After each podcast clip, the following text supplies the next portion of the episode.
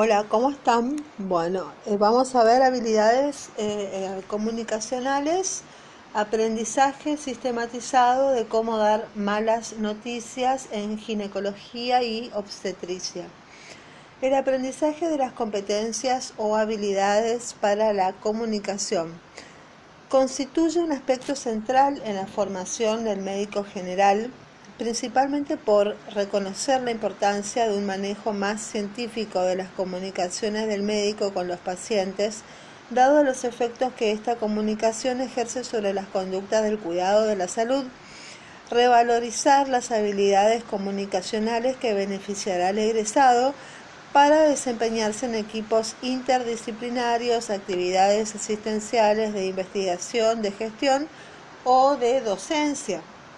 ¿Cómo pueden aprenderse las habilidades de comunicación?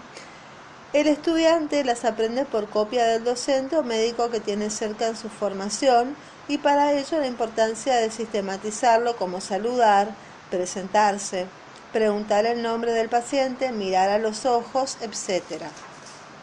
La comunicación de malas noticias es un asunto difícil e incómodo para los médicos por lo tanto, la utilización de un enfoque humanístico y protocolizado pueden mejorar significativamente esta tarea y como resultado una mejor relación médico-paciente. Las dificultades y barreras en la comunicación de malas noticias.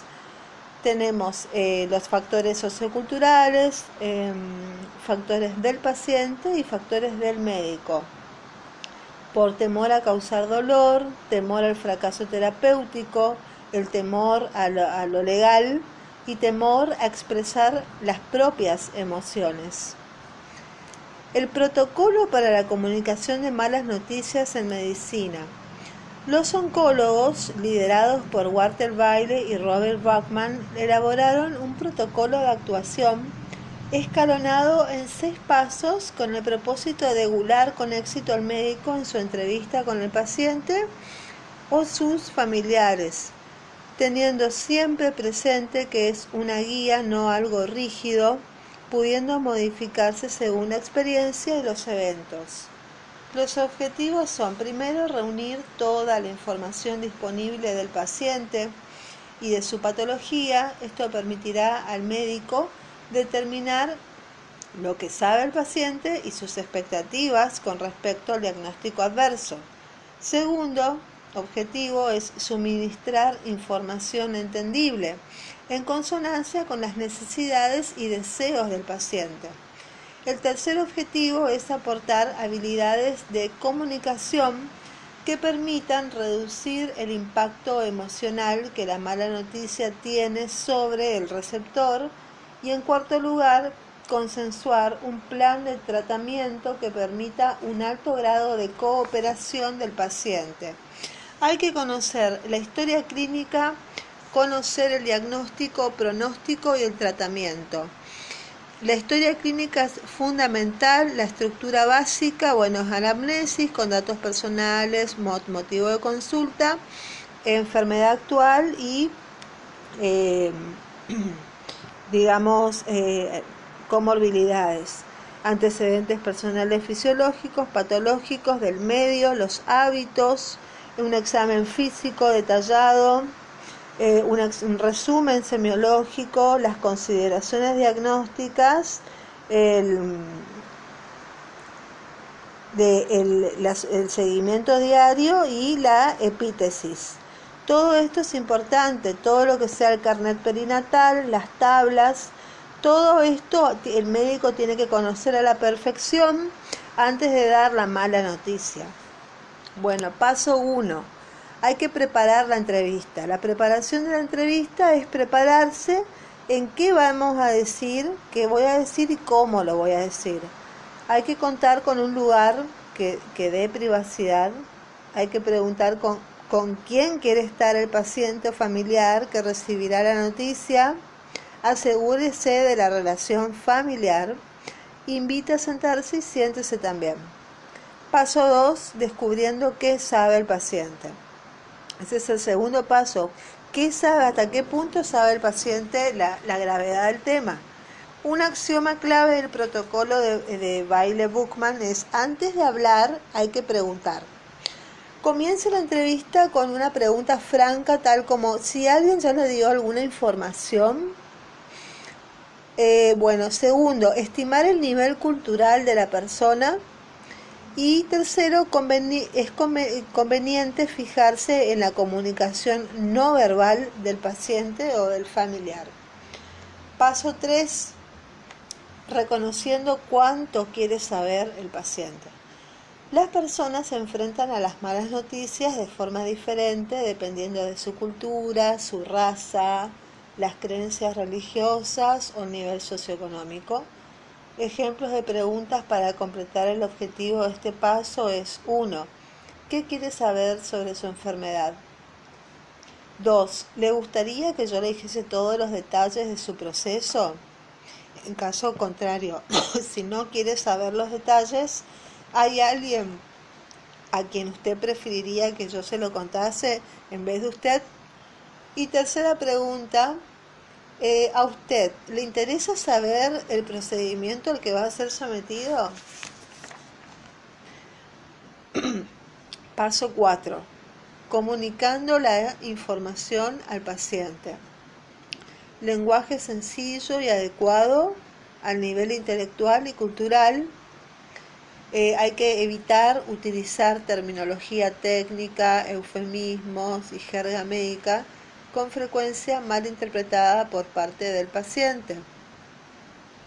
Deje pausas entre las frases para permitir fluir las emociones del paciente y la familia y compruebe a lo largo de la conversación el grado de comprensión. Invite a que eh, se puedan realizar preguntas y no use bajo ningún concepto argumentaciones tremendistas, fatales del fin del mundo, no, no, eh, no bajo ningún concepto. Quinto paso, responder a las reacciones del paciente. Se puede reaccionar de muy diversas formas, por un estallido emocional, enfado, incredulidad, abatimiento, etc. El médico debe plantearse las siguientes cuestiones. Primero, ¿Es socialmente aceptable la reacción del paciente y familiar? O sea, llorar es una reacción socialmente aceptada, pero amenazar al médico, o sea, matar al mensajero o romper las cosas no está socialmente aceptado. Segundo, ¿es la reacción una manera de adaptación para el paciente? Y tercero, es la reacción que toma, sea llorar, enojarse o, quedarse callado. ¿Es una reacción modificable? Si la reacción emocional del paciente está aumentando el grado de ansiedad del mismo, ¿existe alguna intervención que pueda ayudar a que no siga evolucionando a un ataque de ansiedad? Hay que ofrecer apoyo y solidaridad mediante una respuesta empática Primero, intente identificar la emoción principal que embarga al paciente familiar. Segundo, si está silencioso o conmovido, pregúntele directamente cómo se siente. ¿Qué piensa usted de lo que yo le acabo de decir? Esa es una buena pregunta. Tercero, hay que acercarse físicamente al paciente y si es posible toquenle el brazo o la mano. Y en cuarto lugar, eh, dejar pasar suficiente tiempo para que el paciente exprese libremente sus sentimientos y emociones, identifique sus temores o preocupaciones concretas y le será muy útil para negociar con el paciente el plan de tratamiento a seguir. El paso 6 es diseñar un plan terapéutico a seguir. Eh, los dos objetivos fundamentales de esta etapa son Primero, demostrar al paciente que usted está del lado del paciente. El segundo, elaborar juntos, usted como médico y el paciente, un plan terapéutico a seguir. Para ello hay que tener en cuenta los siguientes aspectos.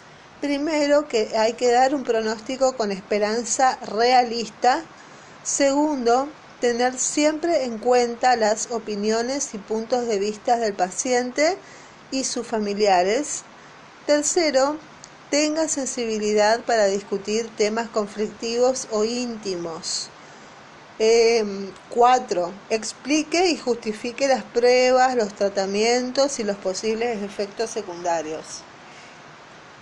Para ello tenga en cuenta los siguientes aspectos, eh, también establecer tratamientos alternativos, eh, transmita su compromiso y del equipo para el plan terapéutico diseñado y termina siendo un resumen final. Bueno, ¿cómo lo enfrentamos en obstetricia cuando estamos preparados para un desenlace feliz? Generalmente uno está preparado para, para que salga todo bien, pero debemos enfrentar esto también.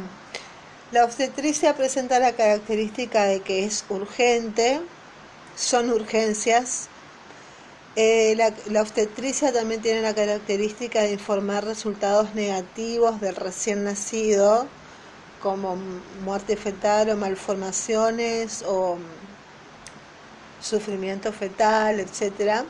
Y la obstetricia también tiene eh, que dar eh, datos negativos acerca de la madre, sobre la vida de la madre, las probabilidades de que siga teniendo tenga la posibilidad de seguir teniendo hijos, eh, etcétera. Muy bien, muchísimas gracias, esto es todo, que tengan un buen día, bye bye.